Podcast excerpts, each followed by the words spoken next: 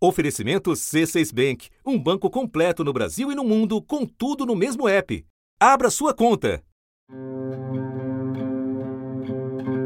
Justiça decretou nova prisão preventiva contra integrantes daquela quadrilha que roubou a carga milionária de ouro. E agora os suspeitos também vão responder por extorsão mediante sequestro.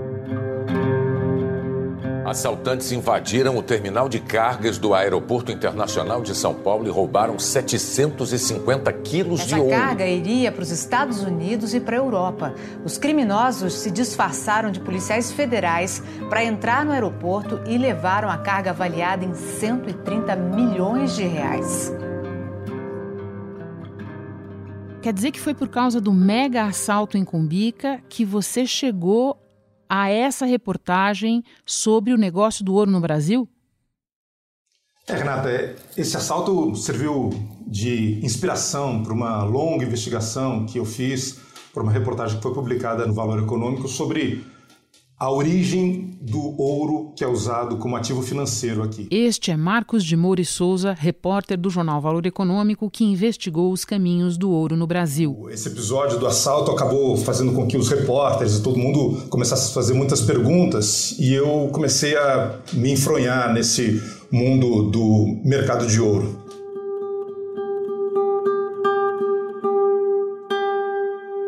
Da redação do G1, eu sou Renata Loprete e o assunto hoje é a extração de ouro no Brasil pela mineração e pelo garimpo. Quinta-feira, 31 de outubro.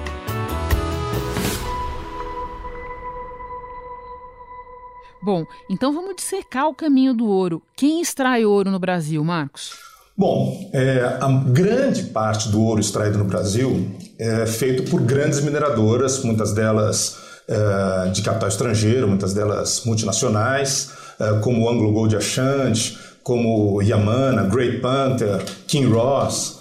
Então esse é o grande volume, enfim, que é, que é, que é extraído aqui e boa parte dessa, dessa produção das mineradoras é exportado. É, isso vai para bancos, é, para fundidoras no exterior, que é usado também para o mercado financeiro, e para joalheria. Mas tem uma outra parte também que não sai pelas mãos das mineradoras. O ouro que não é extraído pelas mineradoras é extraído por meio de garimpos. E aqui, Renata, eu acho que é bom a gente já fazer uma diferenciação. No Brasil existem dois tipos de garimpos: os garimpos legalizados, que funcionam com base nas permissões de lavras garimpeiras, que são documentos emitidos pelo governo federal a pessoas, a cooperativas, a grupos que precisam cumprir uma série de exigências. Uh, precisam cumprir regras ambientais, trabalhistas, tenham algum controle sobre eles, não podem fazer a lavra do ouro, por exemplo, em terras indígenas, em áreas de preservação. E existe o garimpo ilegal. E esse é feito, claro, sem esse tipo de documentação, sem as PLGs, e, portanto, muitas vezes são feitos de uma forma descontrolada, à margem da lei. A Polícia Federal destruiu a estrutura montada para extração ilegal de ouro no município de Aripuanã, no norte de Mato Grosso. A Polícia Militar prendeu 20 pessoas e apreendeu dois helicópteros em uma fazenda no interior de Roraima. Os agentes queimaram equipamentos e usaram explosivos para fechar as escavações. De acordo com a PM, esse local era usado como acampamento e ponto de passagem para áreas de garimpo ilegal na terra indígena Yanomami. Marcos, no Brasil, a legislação determina que riquezas do subsolo pertencem à União, certo? Exatamente. Tanto as mineradoras, que são responsáveis pela maior parte da produção, uh, quanto os garimpos, os garimpeiros, que são, é uma atividade legal, né, mas tem uma parte cinzenta aí nesse negócio, mas tanto as mineradoras quanto os garimpeiros, eles precisam de autorizações de órgãos da União para poder retirar aquele bem mineral do subsolo. O problema é principalmente uh, quando diz respeito à produção feita pelos garimpeiros. Por quê? Porque é o seguinte, uh, as mineradoras elas são submetidas a um, a um controle mais rigoroso uh, e boa parte de, de, dessa, dessa, dessa produção, de fato, já tem uma clientela, já tem uma coisa muito estabelecida que é o mercado externo. Agora, os garimpeiros, eles muitas vezes, é, porque é um trabalho ainda muito artesanal e tal, é, eles extraem ouro de uma forma sem o conhecimento da União, de uma forma ilegal. Uma parte dos garimpeiros tem permissões de lavras garimpeiras. Isso, isso é, uma, é uma atividade legalizada, mas tem milhares de garimpeiros que simplesmente acham que é uma burocracia tremenda ou que é caro demais cumprir todas as exigências da União para um garimpeiro ser autorizado a extrair uh, minério, extrair ouro do subsolo. E aí uh, não tem muitos controles no Brasil para saber exatamente para onde vai o ouro extraído desses garimpos. No ano passado, a extração de ouro aqui no Brasil atingiu a marca de 70 toneladas. Essa é a produção legalizada, porque o mercado clandestino movimenta outras 20 toneladas pelos cálculos da Agência Nacional de Mineração. Isto significa mais de 3 bilhões de reais que não são declarados e que enchem os bolsos de quem destrói ilegalmente a floresta amazônica. E aí eles precisam, enfim, precisa ter um jeito de escoar. E quem compra esse ouro, curiosamente, é, são empresas autorizadas pelo Estado para comprar ouro extraído de garimpos no Brasil. Atualmente, o Banco Central autoriza algumas instituições financeiras a comprarem o ouro dos garimpos, desde que o vendedor deste ouro apresente um documento que comprove a origem legal do minério. Só que alguns vendedores começaram a chegar com ouro sem documentação de origem, e foi nesta etapa do processo que o Ministério Público e a Polícia Federal descobriram uma fraude milionária a pessoa, pelo que revelou a apuração, chegava lá no posto de compra de ouro sem documentação nenhuma. O representante do posto de compra de ouro, ao invés de negar a compra daquele mineral, produzia uma documentação para quê? Para dar aparência de legalidade àquele ouro. Ou seja, fraudava o sistema. Fraudava o sistema. É aí que a gente diz que esquentou o ouro. E detalhe disso. E aí tem uma curiosidade, porque a legislação brasileira é, diz que a responsabilidade pelo, pela informação de que aquele ouro saiu de uma área legalizada, é, quem tem a responsabilidade de dizer isso é o próprio vendedor, é o próprio garimpeiro. E isso significa que muitas vezes, e aí, segundo as pessoas com as quais eu conversei, muitas vezes o sujeito que está lá no meio da floresta amazônica, é, ele retira ouro de uma área indígena, onde é proibida a atividade minerária, retira ouro de uma área de proteção ambiental e, sem muita dificuldade, informa ao comprador que aquele ouro saiu de uma área legalizada. E aí então o ouro entra, digamos assim, para a cadeia normal. Ele foi lavado nesse momento. Exatamente. O ouro é lavado nesse momento. Marcos, você é repórter em Minas Gerais, já visitou de grandes mineradoras a pequenos garimpos. Você pode contar um pouco para nós como é que é o dia a dia nessas duas operações tão diferentes? Olha, eu já estive realmente em, em algumas, em algumas minas, uh, minas subterrâneas, uh, minas a céu aberto aqui em Minas, uh, de ouro, e já estive em alguns garimpos também de ouro na Bahia, garimpos de diamante também em Rondônia, enfim, esse é um, é um mundo mais ou menos que eu gosto de, de investigar, né? É, numa, numa mineradora, é, as pessoas precisam cumprir horários, tem regras de segurança, de entrada e saída, uniforme, é, grandes caminhões circulando, né? E nos garimpos, é, eu estive num garimpo na Bahia uma vez, de ouro, que era assim incrivelmente rudimentar, buracos no chão, uma espécie de uma roldana que o sujeito desce ali eh, pela corda num buraco e fica escavando a terra numa operação absolutamente insegura, mas as pessoas se expõem a isso porque assim o Brasil tem uma demanda por ouro, né? E aí uma parte da demanda é joia e outra parte é mercado financeiro, né? Você vê o tanto que ele é, é sofrido. Aqui nós, nós não temos essa concepção que nós estamos aqui devastando ou poluindo o meio ambiente. Que a gente está trabalhando. Se a gente tivesse outro, outro meio de, de fonte de renda, pode ter certeza que talvez muitos não estariam no garimpo. Eu conversei com diversas pessoas, entidades que reúnem garimpeiros, policiais federais, Ministério Público, uh, e muitos me reportam isso. É, é, assim, tem muitas atividades rudimentares ainda e também muitas atividades que é, não apenas desse jeito, né, mas é, também na beira de rio. E aí as, os investimentos às vezes é, não, não, não, são, não é apenas uma bateia ali, né, como aquela imagem antiga que a gente tem, né?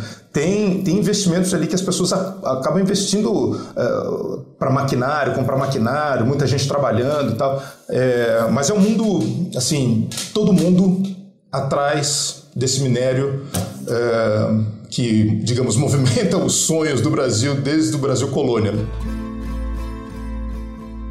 Bom, e agora que nós já, estende, já, entendemos quem extrai, como extrai, como é que são as operações legais e ilegais, grandes e pequenas, você pode explicar melhor como é que esse ouro todo chega ao mercado? O Brasil uh, tem, uh, e como outros países também, as pessoas podem comprar barras de ouro. Uh, pra, como investimento, pode comprar barras de ouro ou podem comprar papéis lastreados em ouro. Esse ouro usado para as barras, que são usados como investimento, e o que serve de lastro para esses papéis, é, muito desse ouro vem das, uh, dos garimpos do Brasil. Uh, o Banco Central ele autoriza algumas empresas é, que são distribuidoras de valores, uh, bancos, a fazerem o que eles chamam de primeira aquisição uh, desse ouro em regiões garimpeiras. Então, muitas vezes essas empresas elas têm uh, prepostos ou escritórios em regiões garimpeiras que compram ouro bruto ali, são barras uh, assim bem rústicas, né? ou então bolachas queimadas com maçarico. E esse ouro é então recolhido, refinado depois por empresas que fazem um refino e uma barra no padrão do mercado, e aí, digamos assim, está no, no circuito legal. Né? Então, o, o, mercado financeiro, boa parte do que é usado aqui no Brasil, advém de garimpos. Novamente, em princípio, deveriam ser apenas garimpos legais. Bom, e aí, assim, o que as autoridades me disseram, as pessoas envolvidas, especialmente na região amazônica, que trabalham aí na questão de, de, de desses garimpos ilegais, me dizem que é relativamente fácil esquentar o ouro extraído de áreas ilegais, de áreas uh, indígenas, por exemplo. Né? Uh, basta chegar ali, prestar uma informação de que aquele ouro veio de uma área legalizada e as empresas que fazem aquela compra muitas vezes uh, não pedem muitos detalhes ali da origem do ouro.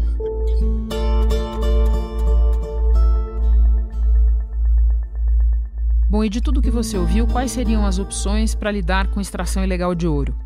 Existem atualmente algumas alternativas eh, que as autoridades imaginam, algumas opções que as autoridades imaginam para tentar controlar esse mercado clandestino de ouro. Uma delas que o governo vem apostando é facilitar eh, a, a regularização de atividades garimpeiras. Isso, de alguma maneira, daria algum, uma, alguma uma, uma cara assim, mais regular né, de muitas dessas zonas clandestinas de garimpo.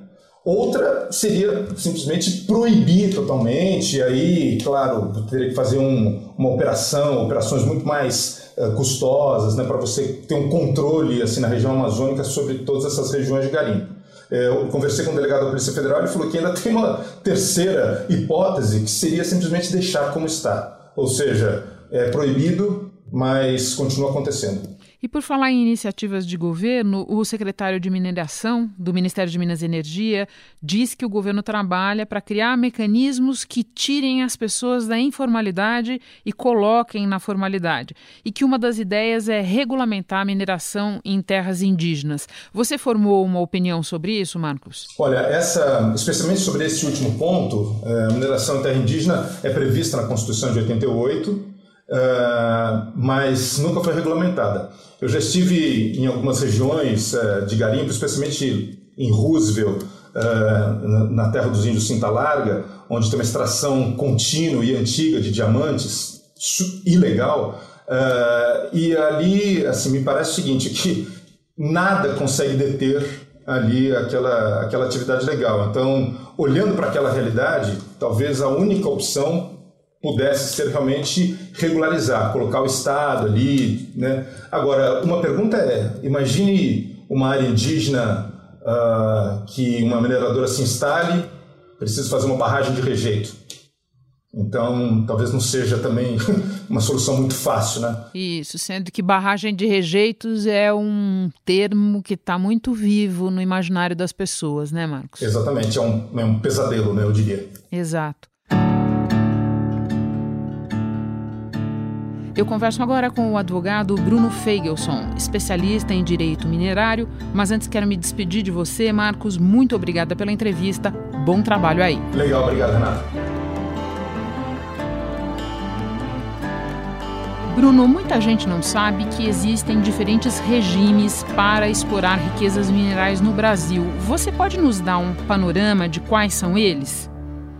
Claro, Renata. Na verdade, é, é, importante salientar que no Brasil todo recurso mineral ele é da União. Isso quer dizer que se você tem uma propriedade privada, uma determinada fazenda e você tem um recurso mineral naquela tua propriedade, esse recurso não é seu, ele é da União. E para você explorar, você vai ter que buscar algum dos regimes. O regime mais tradicional, o, o mais padrão, é o regime da autorização e da concessão de lavra. Então, qualquer pessoa numa área livre em que não haja um título mineral, ela pode ir lá requerer junto à Agência Nacional da Mineração, ele obtém uma, uma alvará de pesquisa, ele pesquisa e se ele comprovar ao final que tem o recurso geológico que ele acreditava ter e que aquilo é econômico, ele pode lavrar. Então esse seria o regime básico. Para alguns outros minerais, você tem algumas exceções. E uma delas é justamente a lavra garimpeira, a PLG. Então é uma possibilidade de você lavrar um determinado recurso quando você está diante de uma atividade mais artesanal, uma atividade que não envolve um grande maquinário de mineração, você pode ir direto para a lavra sem ter que passar por essa fase de pesquisa.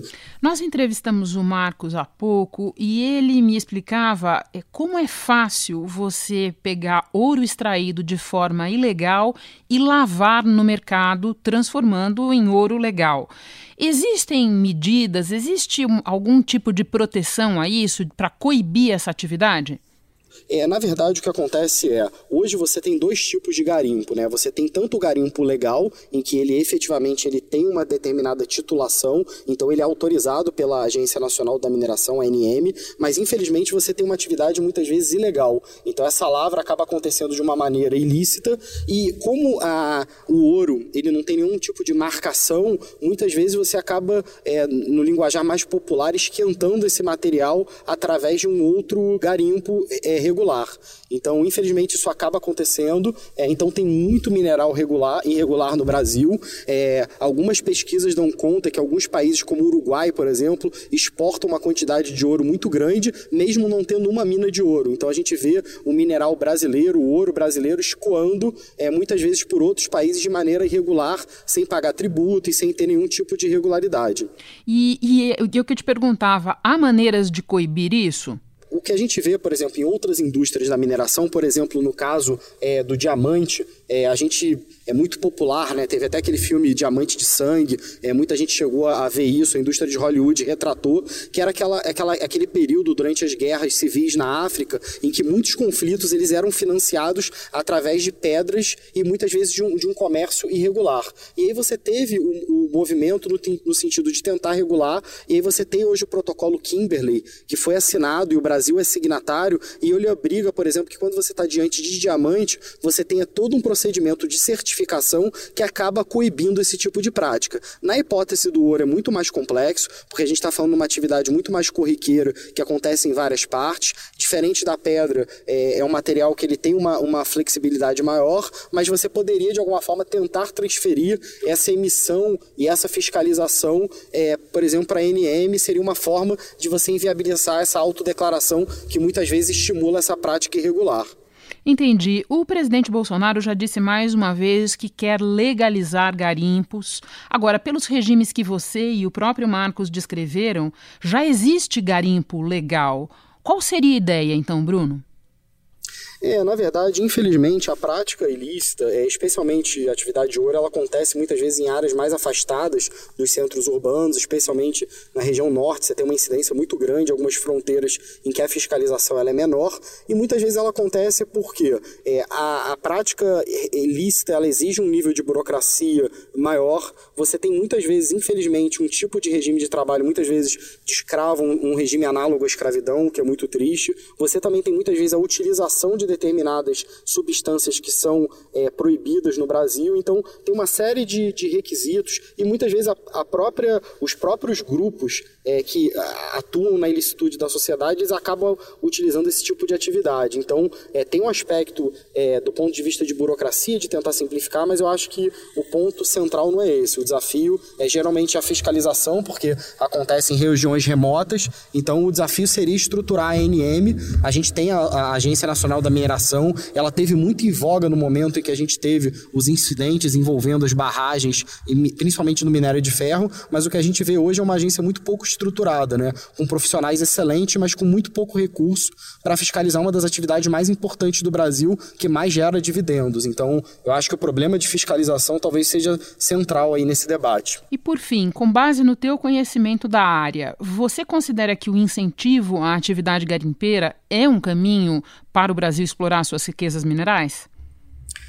Eu acho que sim, mas eu acho que o Brasil ele deveria estar atento para outros fenômenos. A gente está vivendo a indústria 4.0, então a gente está no momento em que a gente está tendo uma transformação digital muito grande e aí muitos minerais que em outro momento não tinham um valor grande hoje eles têm. O Brasil ele tem uma hiperdependência, a nossa matriz mineral ela é hiperdependente do minério de ferro, por exemplo, do ouro. E eu acho que o que a gente deveria fazer é investir em pesquisa e desenvolver outros materiais, por exemplo, terras raras, é, que são algumas substâncias minerais que são utilizadas para empresas de tecnologia de ponta. É, e hoje a gente pouco atua, hoje esse mercado está muito concentrado no mercado chinês. Então, eu acho que a diversificação, a busca por é, gerar maior valor agregado, desenvolver outras indústrias no entorno, seria o caminho mais correto do que simplesmente desenvolver atividades de garimpo, que muitas vezes tem problemas sociais, tem uma série de outros aspectos relacionados que, se a gente não bem cuidar, podem gerar um impacto. Inclusive para outra mineração, né? Porque acaba que a mineração garimpeira é que chama mais atenção, aqui fica no imaginário popular e muitas vezes acaba contribuindo até para uma imagem negativa da mineração que é feita é, de forma mais regular, com os cuidados ao meio ambiente. Então, eu particularmente acho que o Brasil tinha que diversificar a matriz mineral e investir nessa indústria 4.0 e desenvolver projetos que tenham é, um valor agregado maior. Entendi. Bruno, muito obrigada por dividir os seus conhecimentos com o assunto. Bom trabalho para você. Obrigado, Renata. Eu que agradeço e fico à disposição. Muito obrigado. Abraço, Bruno. Eu fico por aqui. Até o próximo assunto.